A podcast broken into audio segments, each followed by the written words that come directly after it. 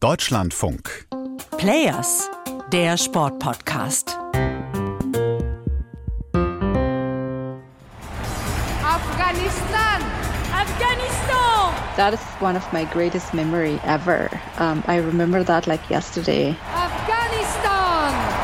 Bei den Olympischen Sommerspielen in Athen 2004 wird die Afghanin Freeba Rezaieh zur Ikone. That moment when I walked in to the Olympic uh, opening ceremony, der Moment, in dem ich da aufgelaufen bin bei der olympischen Eröffnungsfeier und die jubelnden Zuschauer angeschaut habe, da habe ich mich so unglaublich geehrt gefühlt. Es war sehr emotional, Geschichte zu schreiben.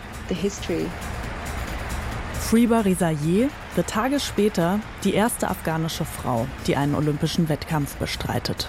Und das auch noch als Kampfsportlerin, als Judoka. Mit ganz schön mutig rot gefärbten Haaren, in einem pink-blau-grünen traditionellen Kleid, wedelt sie mit ihrem kleinen Fähnchen ins Publikum. Sie grinst, zurückhaltend, stolz, gerührt.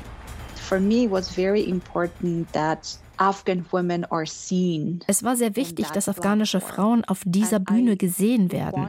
Ich wollte die ganze Welt daran erinnern, wir sind afghanische Frauen, wir existieren und wir sind wichtig. Und ich wollte, dass die Welt das weiß. Das erzählt sie mir jetzt, fast 20 Jahre später, wo sie wieder fürchtet, dass die Welt afghanische Frauen vergessen könnte. Sie ist inzwischen zu einer Vorkämpferin für Sportlerinnen in Afghanistan geworden. Ihre Geschichte zeigt aber auch, dass ausgerechnet der Sport Frauen in Lebensgefahr bringen kann.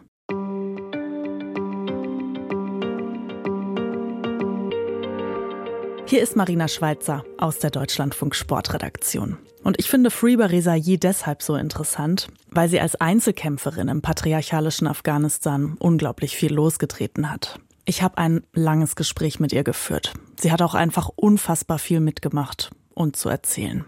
Wie so oft bei einem langen persönlichen Weg lohnt es sich, ganz am Anfang zu starten. Und das mache ich jetzt auch, weil es schon super viel drüber sagt, wie Freebie je gestrickt ist. Ich meine, wie kommt ein Mädchen in einem Land wie Afghanistan, wo Frauen schon so lange klein gehalten werden, wie kommt ein Mädchen da ausgerechnet darauf, Kampfsport zu machen? I would like to refer myself as the rogue ich bezeichne mich gerne als Schlingel, weil ich mich ganz anders entwickelt habe, wie von mir erwartet wurde oder ich erzogen wurde. Afghanistan in den 90er Jahren. Die Zeit, in der die Taliban das erste Mal an die Macht kommen. Ein Schlingel zu sein, das können sich Mädchen öffentlich da eigentlich auf keinen Fall erlauben. Ich wollte schon immer für meine Rechte kämpfen und es auch meinem afghanischen Umfeld, der patriarchalen Gesellschaft und den Jungs beweisen, dass Mädchen so stark sind wie Jungen und dass Frauen dieselben Rechte haben wie Männer und dass das, was sie Frauen auferlegt haben, willkürlich ist, dass es die patriarchale Kultur ist, Genderungleichheit und dass sie uns so kontrollieren wollen. Es geht um Dominanz und Kontrolle.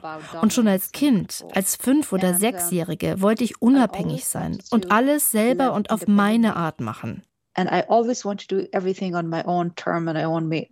Ich kann sie mir bildhaft vorstellen mit ihrem runden Gesicht als rebellisches Kind. So ein richtig trotziges Energiebündel, das aber einfach so partout nicht zu ihrem Umfeld passt. Und in Kabul werden die Zeiten irgendwann noch schwieriger und noch strenger. Die erste Taliban-Herrschaft ab Mitte der 90er. Familie Rezaieh zieht damals sogar für einige Zeit nach Pakistan. I remember um, we were in our in our refugee home back in late 90s in Wir haben in den späten 90ern in einer sehr kleinen Unterkunft für Geflüchtete gelebt, in Peshawar in Pakistan. Zwar mit einem alten Röhrenfernseher, aber wir hatten Kabelfernsehen. Und ich erinnere mich daran, wie Leila Ali, die Tochter von Muhammad Ali, als Profiboxerin angetreten ist in Las Vegas. Ich habe sie als als sehr junge Frau gesehen. Und sie hat mich inspiriert. Ich habe zu meinen Brüdern und mir selbst gesagt, so will ich auch für meine Rechte kämpfen. Sie so im Ring kämpfen zu sehen, das hat mich gestärkt. Uh, Ihre Familie zieht nach dem 11. September 2001 zurück nach Afghanistan. Die Taliban erstmal bezwungen. Viel ausländisches Militär ist im Land. Sie beschreibt Kabul damals als eine teilweise zerstörte Stadt mit einer besonderen Stimmung. It was a time and era where Es war eine Zeit, in der viele Afghanen wie meine Familie zurück in ihr Land gegangen sind. Hey, es gibt jetzt Frieden, Freiheit und Sicherheit, auch Jobs und Schulen für Mädchen. Die Stadt war vom Krieg gezeichnet, aber es gab viel Hoffnung und Enthusiasmus. Aber niemand war schon zu dem Zeitpunkt dafür bereit, Frauen und Mädchen im öffentlichen Leben und im Sport zu sehen. Das ist noch ein Tabu. Aber eins der ersten Dinge, die Freebird zurück in Afghanistan macht, sie meldet sich zum Boxen an. Ein paar Wochen lang geht alles gut. Dann sagt der Trainer plötzlich alles ab. Auch in dieser etwas offeneren Zeit gibt es Drohungen. And I still remember that this was back in 2001. He said, sport is not more valuable than your life. Und ich erinnere mich noch heute daran, was er damals 2001 zu mir gesagt hat. Der Sport ist nicht mehr wert als dein Leben. Und dann hat er aufgelegt. Er hatte recht. Es war einfach so gefährlich. Er selbst war ein sehr netter Mann, aber die Umstände haben uns überhaupt keine Sicherheit gegeben. Für sie ein riesiger Rückschlag. Gerade der Kampfsport gibt ihr Kraft und Selbstbewusstsein. Irgendwann hört sie von einem Norweger, der in Kabul Judo-Stunden gibt in einem Trainingszentrum, das aus Europa finanziert wird. Für Freeba Rezaye die perfekte Sportart. Ich hatte in dem Alter sehr viel Energie. Ich war nicht zu bremsen. Und mit den ganzen kraftvollen Würfen im Judo, das habe ich geliebt. Und ich liebe das immer noch. Ein paar Jahre später ist Judo übrigens sehr beliebt geworden bei Frauen in Afghanistan. Auf eine Art hat es gut reingepasst. Es gibt Ganzkörperanzüge, die nicht zu viel Haut zeigen und Judo wird drinnen trainiert. Geschützt vor Blicken der Männer in der Öffentlichkeit. Die Eltern von Freeba Rezaye bleiben aber besorgt, weil sie Angst um sie haben. Schon allein wegen des langen Wegs zum Trainingszentrum. Bis zu einer Stunde dauert das für sie zu Fuß. Die einzige Zeit, in der ich glücklich war, war auf der Judomatte. In den ein, zwei Stunden, in denen ich trainiert habe, bin ich nicht belästigt, geärgert oder kontrolliert worden. Sobald ich mich auf den Heimweg vom Training gemacht habe, ging es mit der Belästigung los. Es sind sogar Steine auf mich geworfen worden. Ich erinnere mich daran, wie Männer ihr Auto angehalten haben, ausgestiegen sind und mich umgebracht gestoßen haben, dass ich hingefallen bin. Und solche Sachen erlebt sie täglich. Das weckt in ihr den Widerstand. Zwei Jahre später ist sie am Ziel ihrer Träume, die Olympischen Spiele von Athen. Ein paar Tage nach der Eröffnungsfeier bestreitet sie als erste Frau aus Afghanistan einen olympischen Wettkampf. Gegen die Mega-Favoritin aus Spanien geht sie sportlich ziemlich unter und scheidet sofort aus. Ich war traurig. Das wäre ja jeder gewesen. Ehrlich gesagt war ich am Boden zerstört. Und mein Vater hat mich nach dem Wettkampf mit so einem riesigen Satellitentelefon aus Afghanistan angerufen. Damals waren Handys bei uns noch nicht so verbreitet. Er hat mich weinen gehört und mich gefragt, warum weinst du? Ich sagte, naja, ich, ich habe euch enttäuscht. Ich habe es nicht in die nächste Runde geschafft. Und er sagte, es ist mir egal, ob du weitergekommen bist oder nicht. Das war dein erster Schritt auf dem Mond. Du hast Geschichte geschrieben. Außerhalb der Kabine, wo sie gerade noch in ihr Handtuch geweint hat, wartet die internationale Presse. In diesem Moment ist Freeba Rezaye auf einen Schlag auf der ganzen Welt bekannt. Und nach den Olympischen Spielen melden sich hunderte Frauen in Afghanistan beim Sport an. Viele junge Frauen haben gesagt, wenn Friba es tun kann, können wir es auch. In Afghanistan wird sie mit 18 Jahren zu einem Symbol dafür, was für Frauen möglich ist in diesem Land. Für sie selbst hat das Ganze aber richtig üble Konsequenzen. Ich habe mich nach meiner Rückkehr drei Tage lang versteckt, weil die Drohungen waren echt und sie waren ernst. Ich habe Anrufe bekommen von irgendwelchen Leuten, Mullahs, Fundamentalisten, auch von den Taliban. Sie haben ja weiter existiert, nur verdrängt. Ich habe so viele Morddrohungen bekommen. Menschen haben einfach Briefe bei uns reingeworfen. Wenn ihre Tochter weiter Sport macht, wird ihr etwas Schlimmes zustoßen, weil sie ein schlechtes Vorbild für unsere Mädchen ist. Irgendwann wird es unerträglich für sie und die Familie. Sie kann gar nicht mehr rausgehen.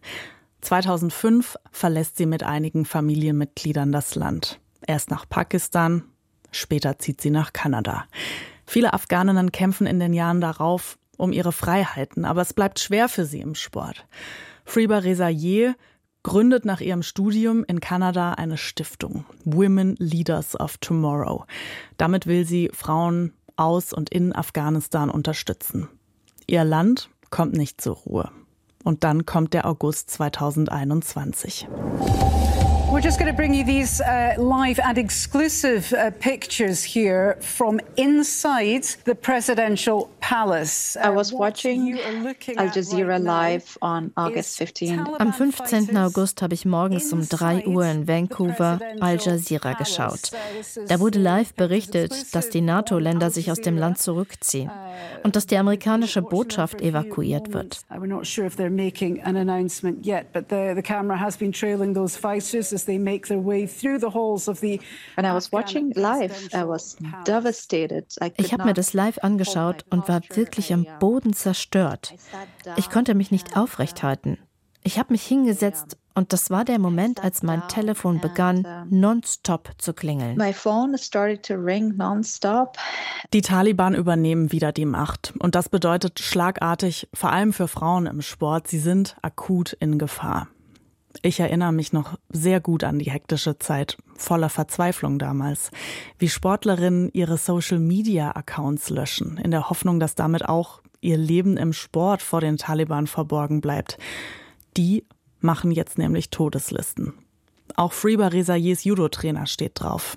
Er schickt ihr Fotos von Taliban in ihrem ehemaligen Judo-Zentrum. Hundreds of messages at the same time. Everybody with the same message. Es kamen hunderte von Nachrichten gleichzeitig, jeder mit derselben Botschaft. Hilf uns, aus Afghanistan rauszukommen. Rette uns vor den Taliban. Ich war eine einzelne Person und es gab so viele Menschen zu retten. Das war einer der schlimmsten Albträume, die ich erlebt habe. Und ich werde ihn mit mir herumtragen, bis ich sterbe. Es geht um Leben. Es geht um Freiheit. Um die auch sie 20 Jahre lang mitgekämpft hat. Sie kontaktiert jetzt alle hochrangigen Leute, zu denen sie einen Draht hat. Im Internationalen Olympischen Komitee, im Welt-Judo-Verband, in der kanadischen Regierung, bei Organisationen in den USA. Man hört ihr an, wie groß ihre Not war. Athletinnen wurden zurückgelassen, weil das nationale afghanische Olympische Komitee uns im Stich gelassen hat. Das IOC hat uns im Stich gelassen. Der Welt-Judo-Verband hat uns im Stich gelassen. Tatsächlich bleiben die Meldungen über gerettete Sportlerinnen spärlich. Am 21. August berichtet der Welt-Judo-Verband auf seiner Website über eine einzige Trainerin, die ausgeflogen wird. The athletes Athletinnen, die aus kommerzialisierten Sportarten kommen, wie Basketball oder vor allem Fußball, sind rausgeholt worden. Ganze Teams. Aber ehrlich gesagt hat sich niemand um Kampfsportlerinnen geschert. Niemand hat sich um uns Judo-Athletinnen gekümmert. Nobody cared about the judo athletes. Es gelingt ihr und ihrer Stiftung zumindest einige Studentinnen aus dem Land zu holen. Für Sportlerinnen bleibt es schwierig. Das IOC stiftet damals viel Geld an Menschen aus der olympischen Gemeinschaft, wie es sagt, in Afghanistan. Auch nach Gesprächen mit den Taliban. Aus Rezayes Sicht müsste das IOC Afghanistan sofort suspendieren. Die alten Chefs des Nationalen Olympischen Komitees seien ins Ausland geflohen. Jetzt besteht das NOK nur aus Taliban, sagt sie. Back in 90s, Taliban were suspended. In den 90er Jahren hat das IOC Taliban suspendiert und sie sind ausgeschlossen worden, wie es sich gehört. Jetzt bricht das IOC seine eigene Charta und seine eigenen Regeln zur Geschlechtergleichstellung. Das IOC ist gerade sehr nett zu den Taliban. IOC is very nice to the Taliban. Im Dezember 2022 lässt die IOC-Exekutive immerhin wissen, der sichere Zugang zum Sport für Mädchen und Frauen in Afghanistan sei Bedingung für eine Teilnahme an den Sommerspielen in Paris. Das IOC verlangt in der Mitteilung, dass in afghanischen Teams bei internationalen Wettbewerben auch Frauen vertreten sein müssen, die in Afghanistan leben. Das Dümmste, was man tun kann, ist darauf zu warten, dass sich die Taliban umentscheiden und ihre Sicht auf Frauen ändern. Es ist Zeitverschwendung und eine Verschwendung von Athletenleben. Mit jedem Jahr, in dem die Athletinnen älter werden, werden die Familien besorgter und sie verheiraten die Töchter, damit sie sicher sind.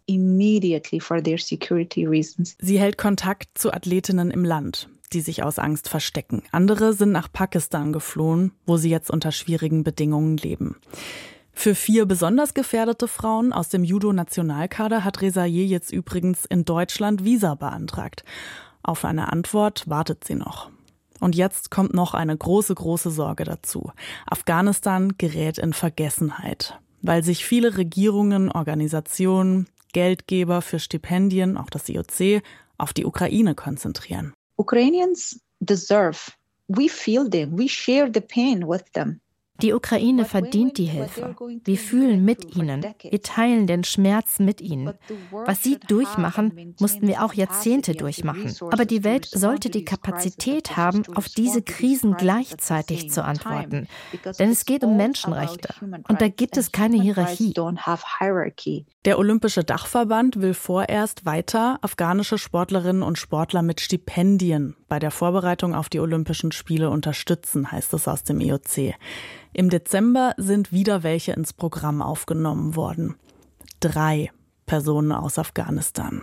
Ich kann nachvollziehen, dass Freeba Reza jeder zwischen Ungeduld und Verzweiflung pendelt. Nachdem ich mich mit dieser Geschichte auseinandergesetzt habe, wird mir bei allem, was ich so auf Social Media in den Nachrichten und auch bei den Gesprächsthemen mitbekomme, noch klarer, Afghanistan ist praktisch kein Thema mehr, obwohl die Lage da für Frauen einfach immer schlechter wird.